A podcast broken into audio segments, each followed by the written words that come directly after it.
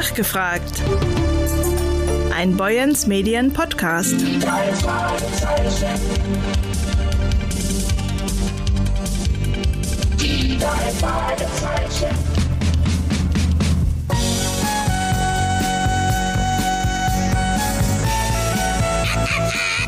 Hallo, hier sind Justus Jonas Peter Shaw und Bob Andrews. Zusammen sind wir die, die drei Fragezeichen. Ein wirklich spezial gelagerter Sonderfall.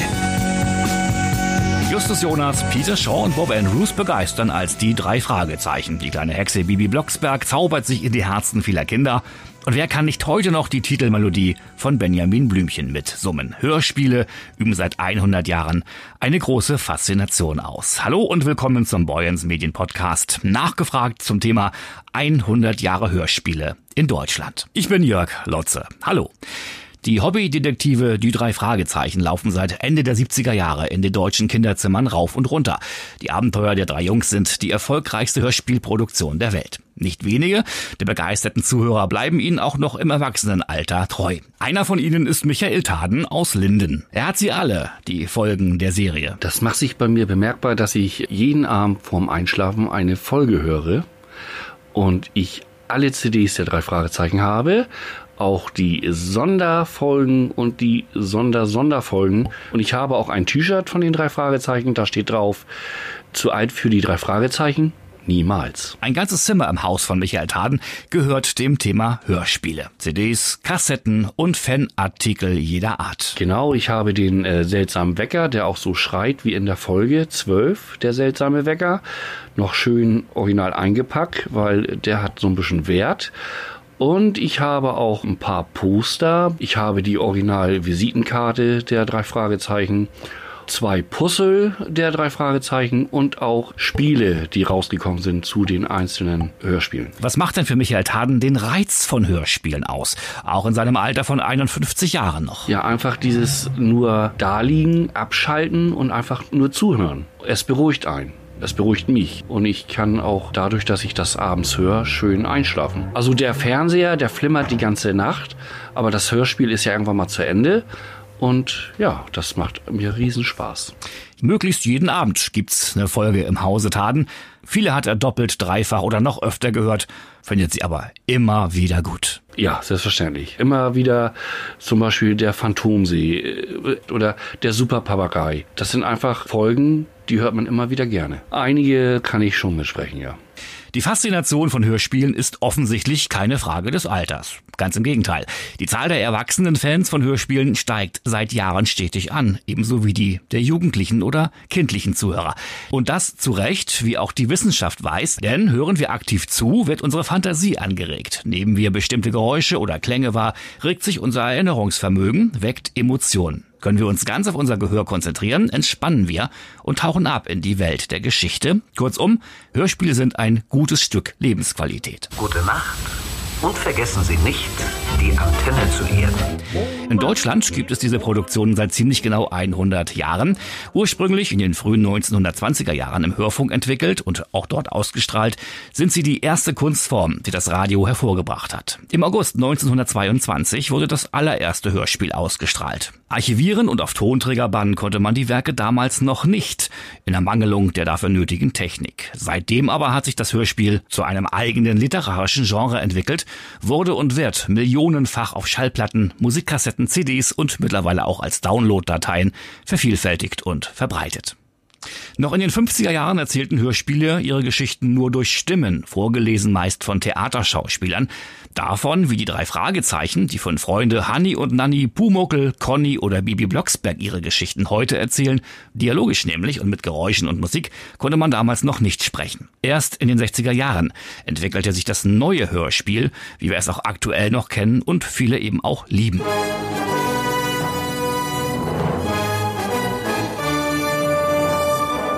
Hallo Freunde, hier ist Uwe Friedrichsen. Ich bin in der Europa-Hörspielserie der Sprecher von Perry Roden. Ein tolles Erlebnis, so ein Weltraumheld zu sein. Und gleich geht es los zu neuen Abenteuern. Denn ich sitze gerade im Europa-Studio in Hamburg, mitten in Aufnahmearbeiten für neue Folgen dieser Serie. Mit vor Mikrofon sitzt Judy Winter. Hallo Judy. Hallo Uwe. 1966 brachte die kleine Firma Europa, Schallplatten Miller aus Quickborn, erstmals ein Kinderhörspiel heraus. Damals alles noch auf Schallplatte. Heute gibt's die verschiedensten Hörspiele zu allen möglichen Themen. Durch Anbieter wie Audible oder Bockbeat wird das Angebot immer größer. Und eine Schallplatte, einen Kassettenrekorder oder ein Radio braucht man heute nicht mehr zwingend, um ein Hörspiel zu genießen. Auch Chrissy Lau ist ein sogenanntes Kassettenkind. Für die Buchholzerin ist es immer ein Hochgenuss, sich ihre Kopfhörer aufzusetzen und Geschichten zu hören. Also mich fasziniert einfach an Hörspielen, ja, dass man in seine eigene Welt eintauchen kann. Vor allem, ja, weil auch einfach so eine geniale Geräuschkulisse ist und man einfach nur seine Ohren aufsperren muss und einfach nur hinhören muss. Also mir geht es so, dass ich einfach eintauche und dann einfach in, ja, in einer ganz anderen Welt bin. Welches war denn das allererste, Chrissy Lau? Hani und Nanni war das erste Hörspiel, das ich von Europa überhaupt kannte. Und welches ist Ihr absolutes Lieblingshörspiel? Also ich liebe alle Hörspiele, aber die Punkies ist einfach so mein ganz besonderer Favorit, weil es da einfach auch um Musik geht. Auch sie selbst hatte schon die Chance, eine Hörspielrolle zu übernehmen.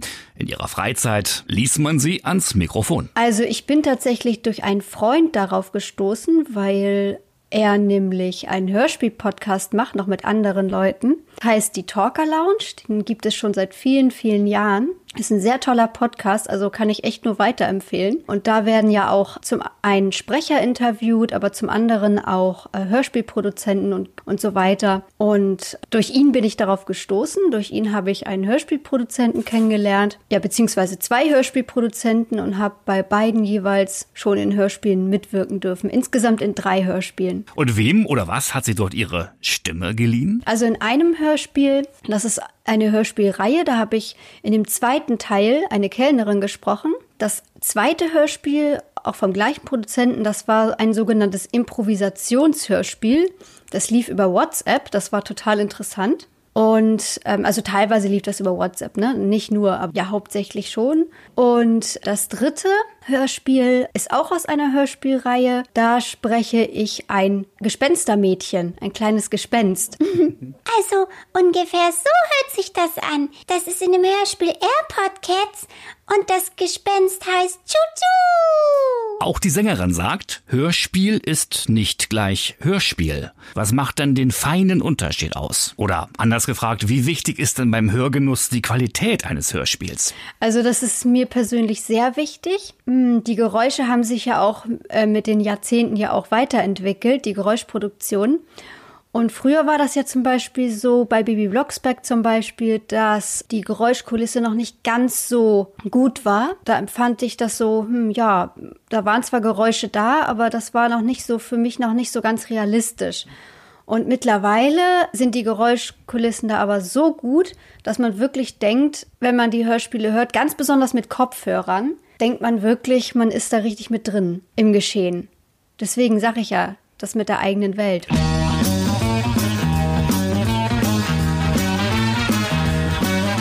Wir sind die fünf Freunde, Julian und Dick, Hen und George und Timmy der Hund. Wir sind die besten Freunde, ja. Wie keine andere hat Produzentin Heike Dine Körting das deutsche Kinder- und Jugendhörspiel der vergangenen 50 Jahre geprägt. Auch die Musik, die wir gerade hören, die Fünf Freunde, stammt aus einer ihrer Hörspielproduktion. Bundespräsident Frank-Walter Steinmeier hat im September Heike Dine Körting das Verdienstkreuz am Bande verliehen. Hanni und Nanni wurde 1972 zu ihrer ersten Erfolgsserie, bei der sie bis heute Regie führt. Ab Ende der 70er Jahre ging es dann Schlag auf Schlag mit Fünf Freunde, die drei Fragezeichen und TKKG starteten drei der erfolgreichsten deutschen Kinder- und Jugendhörspielserien.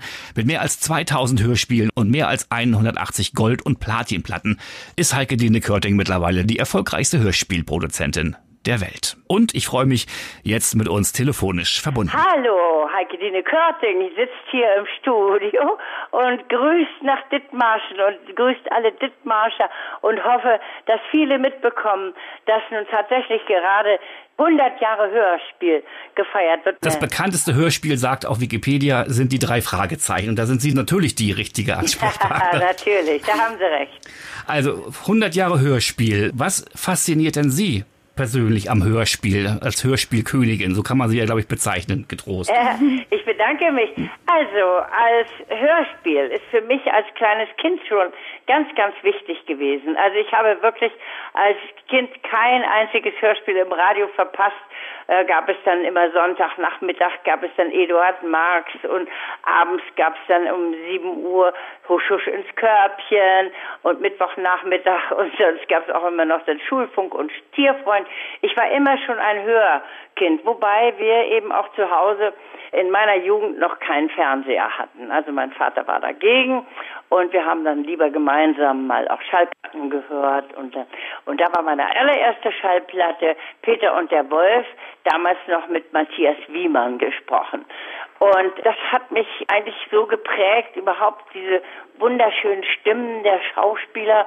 Und mich fasziniert einfach am Hörspiel, dass man, man kriegt eine ganze Menge geliefert, aber eine Menge, Menge muss man dann auch in der Fantasie dazu äh, denken und machen.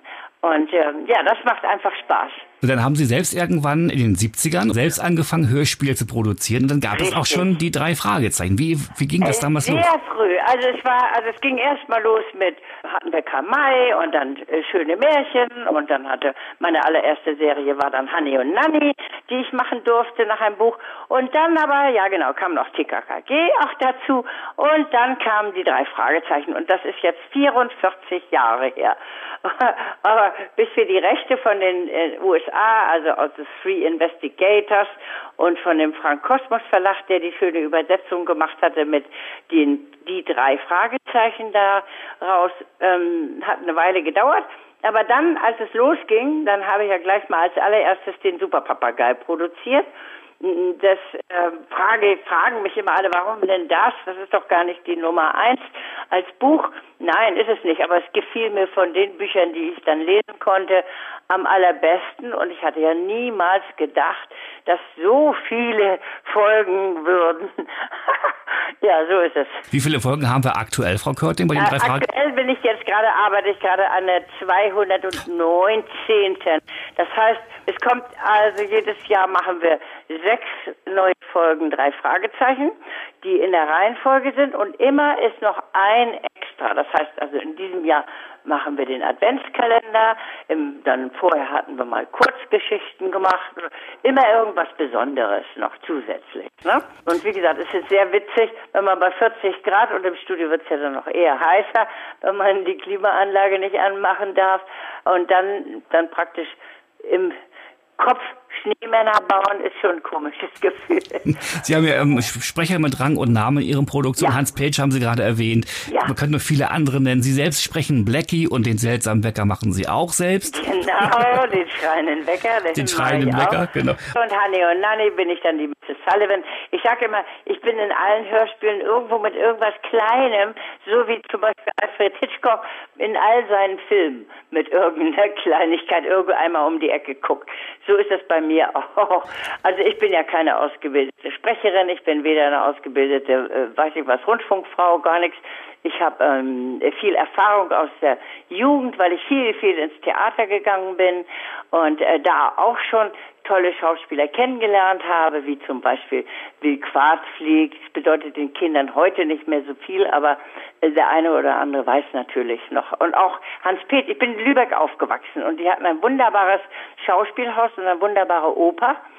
Und äh, der Sohn vom Intendanten wohnte bei uns im Haus und äh, da durften wir beide dann also immer schön in der Loge sitzen und uns alles angucken, was da geboten wurde in Lübeck. Und dadurch habe ich eben auch eine ganze Menge Erfahrung so mit Stimmen. Und, ne? Ja. Wie gesagt, ich bin Hörmensch auch heutzutage, wenn ich also, ich sehe manchmal an Freunden zuliebe oder anderen Menschen zuliebe fern. Ich würde persönlich nicht fernsehen, so Serien. Ich würde mir das vielleicht mal kurz mal angucken, um wen handelt es sich, wo spielt es und dann Augen zu und hören.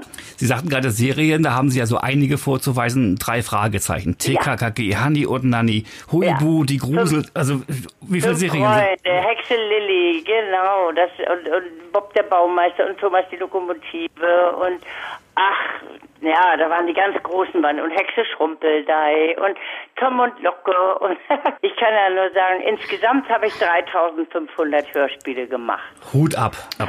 ja, ich habe früh angefangen und bin ja auch fleißig. Ne? Absolut. Bei den Fragezeichen haben wir immer noch dieselben Sprecher wie 79, also Andreas, Jens und, und äh, Oliver. Ja, ne? das ist ein ganz, ganz großes Glück. Vor allen Dingen sind die ja, als die, ich, die kenne ich ja die, als außer Andreas kannte ich Oliver und Jens ja schon als Kleine.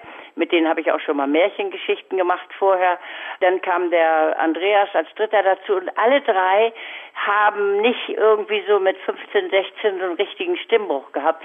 Die sind so ein bisschen langsam ins äh, Dunklere geglitten. Das war natürlich unser großes Glück. Und äh, ja, und die vielen Hörer, die sind treu gewesen, treu geblieben. Und da muss ich sagen, wenn dann äh, die auf die Bühne kommen und das Publikum johlt und klatscht, oh, dann gibt's mir schon ein ordentliches Rückenrieseln, dass ich mir dann denke, oha, Heigedine, das hast du nun alles irgendwie zumindest angezettelt. Dazu gehören ja ganz, ganz viele andere Menschen, die das helfen und machen und tun. Und, ne? Aber naja, ich bin so der, sagen wir mal, die Initiatoren und Macherin davon. Die Hochzeit der Hörspiele war ja Ende 70er, die ganzen 80er durch und in den 90ern ging es ein bisschen runter, sagten Sie mal, ne? Nicht, ja, nicht nur ein bisschen, sondern ganz rapide. Das war, ich kann noch ganz genau erinnern, das war in dem Jahr, an dem Alf im Fernsehen so ein großer Erfolg war. Und Alf war von den vielen Fernsehserien eigentlich die einzige, die man auch ohne Bild als äh, Hörspiel schon übernehmen konnte. Mhm. Sonst fand ich ja, das gefiel mir eigentlich gar nicht, wie es auch Disney dann gemacht hat. Die ganzen Sachen habe ich immer gesagt, das ist ein Minus zum Film. Und mhm. wir machen kein Minus zum Film, wir machen Hörspiel. Knight Rider war schwieriger, ne? Ja. Knight Rider zum Beispiel, genau, da sollte ich ja, sollten wir auch die Playbacks vom Fernsehen kriegen und die waren sogar nur Mono. Da habe ich gesagt, mache ich nicht, auf keinen Fall. Entweder produzieren wir das neu und gerne mit natürlich mit den tollen Schauspielern, die ich auch fast alle schon kannte, die das im Synchron gemacht haben. Äh, das war ein Wahnsinnserfolg. Und im ersten Jahr, ich glaube, da haben wir im ersten Jahr von Knight Rider drei Millionen verkauft. Musste man auch bei den billigen Preisen der Schallplatte. Mhm. Und jetzt gab es ja dann praktisch diesen Knick in den 90ern und dann ging es wieder hoch in den 2000ern, Frau Körting, oder wann? Ja, ja, es gab also einen ganz üblen Knick mit, mit also ich würde mal sagen, allein im einen Jahr bestimmt 50 Prozent weniger. Und da kam natürlich hinzu, dass so viele andere Unterhaltungssachen da sind, so Nintendo und diese, äh, ach was gab, Puschenkino, Videotheken und sowas alles. Und dann dieser Pac-Man, das interessierte die Kinder mehr. Und als sie dann etwas älter wurden und vielleicht auch selber schon Kinder bekamen und ein bisschen überdrüssig waren für diese, ja, alle technischen Geräte und Sachen, dann sind sie unter Umständen auf den Boden gegangen, haben mal geguckt, haben wir denn nicht da noch irgendwas an Kassetten? Und äh, ja, dann fing es an mit dem gemeinsamen Hören auch. Dann ging es los, aber es ist äh, drei Fragezeichen zu verdanken, dass das wieder in die Gänge kam, denn die meisten Serien wurden ja dann vom Markt genommen, die Umsätze waren ja sehr, sehr zurückgegangen. Ja, und dann ging es plötzlich los. Da haben wir gedacht, na nu, wie das? Mhm. Wahnsinn. Und das hat dann alles wieder ein bisschen hochgezogen. Und die Kassettenkinder freuen sich und die Schallplattenfreunde auch. Ich habe die drei Fragezeichen noch mit Schallplatte damals ah, gekauft. Ah, als, als Schallplatte. Und es gibt ja wieder von Ihnen Schallplatten von den drei Fragezeichen. Ja, hm? wir machen bei, also außer bei der Gruselserie, da gibt es auch Schallplatten.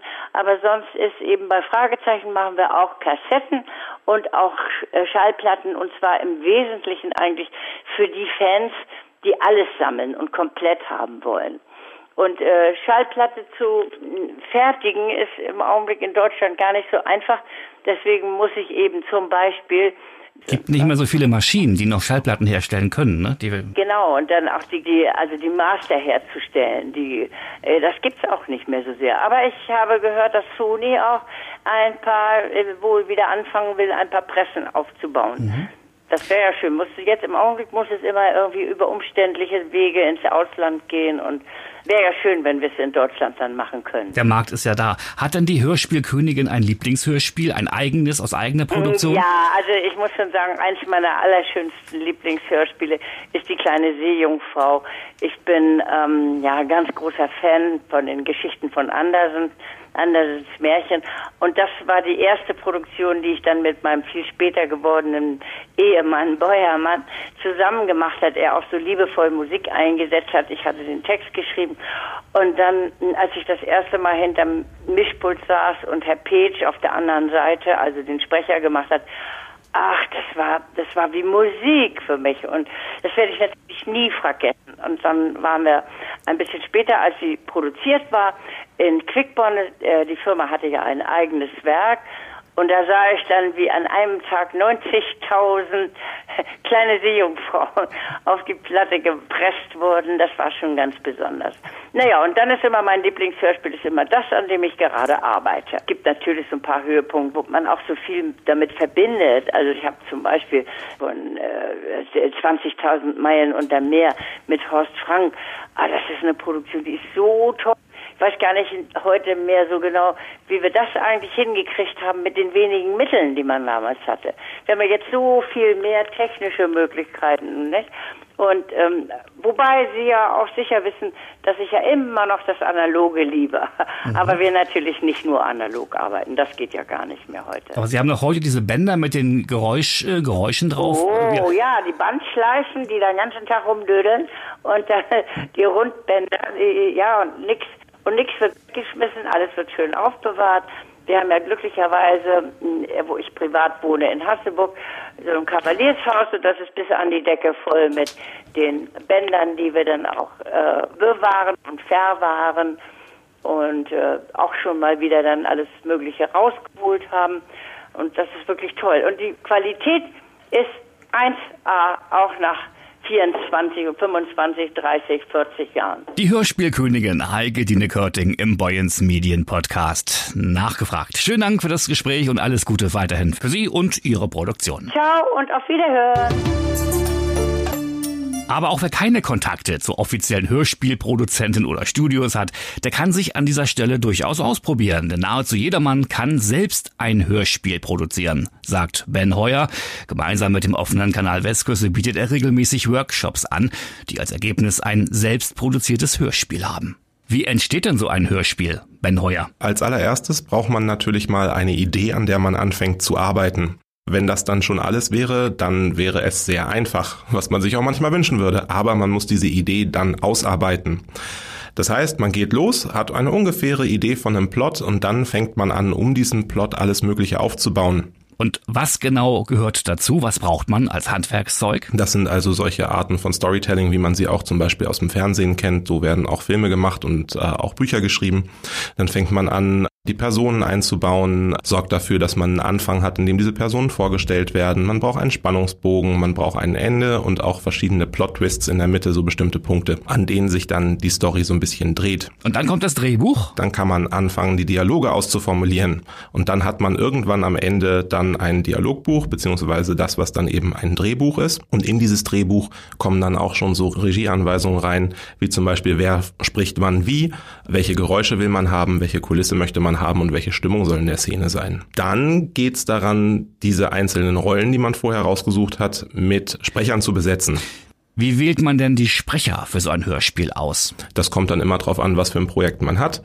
Man kann das zum Beispiel mit Schülern ganz gut machen, dass man die fragt, wie stellt ihr euch das vor? Und auf dem offenen Markt geht man dann quasi in die Castingphase oder häufig haben dann die Produzenten auch schon eine Vorstellung, welchen Schauspieler sie gerne wofür hätten. Und an der Stelle ist dann auch immer das ganz spannend, welche Geräusche packt man wo rein.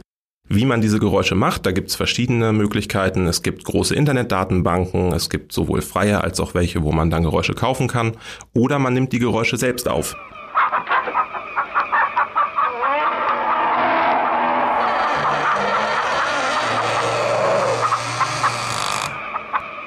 Das kann auch richtig großen Spaß machen. Kommt drauf an, welche speziellen Geräusche man braucht. Also nicht jeder hat unbedingt die Möglichkeit, einen startenden Düsenjäger aufzunehmen.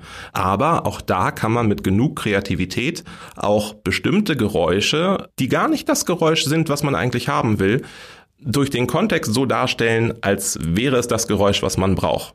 Zum Beispiel gibt's da den Klassiker, das Pferdegetrappel mit Kokosnüssen nachzumachen. Jeder kennt das, der die Ritter der Kokosnuss mal gesehen hat. Das wäre so eine Geschichte. Gerade erst ist ein Hörspiel entstanden. Was war denn das für ein Projekt, Ben Heuer? Mein letztes Projekt war ein Hörspiel, das ich für den offenen Kanal gemacht habe, zusammen mit einer sechsten Klasse der Auguste-Victoria-Schule in Itzehoe. Die haben das Thema äh, Mobbing und Rassismus in ihrem äh, normalen Schulalltag als Thema gehabt. Und da hat die Lehrkraft mich angesprochen und hat gesagt, kann man dazu nicht auch mal ein Hörspiel machen? Ich habe gesagt, ja klar. Die haben dann im Deutschunterricht dieses Hörspiel zu großen Teilen gemeinsam geschrieben. Und dann bin ich an die Schule gegangen und dann haben wir erstmal so ein paar Sprechtechnikübungen gemacht mit den Kids. Und die haben dann das am Ende eingesprochen, jeder seine Rolle, schön im Ensemble. Das hat sehr großen Spaß gemacht. Und dann sind wir mit verschiedenen Geräuschen, die die Schüler vorher aufgenommen hatten, dann in die Postproduktion gegangen. Und da kam ein sehr schönes Hörspiel bei raus.